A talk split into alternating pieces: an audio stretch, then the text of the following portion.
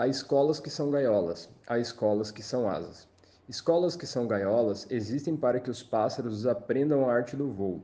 Pássaros engaiolados são pássaros sob controle. Engaiolados, o seu dono pode levá-los para onde quiser. Pássaros engaiolados sempre têm um dono. Deixaram de ser pássaros, porque a essência dos pássaros é o voo. Escolas que são asas não amam pássaros engaiolados o que elas amam são pássaros em voo. Existem para dar aos pássaros coragem para voar. Ensinar o voo, isso elas não podem fazer, porque o voo já nasce dentro dos pássaros. O voo não pode ser ensinado, só pode ser encorajado. Rubem Alves, Gaiolas e Asas.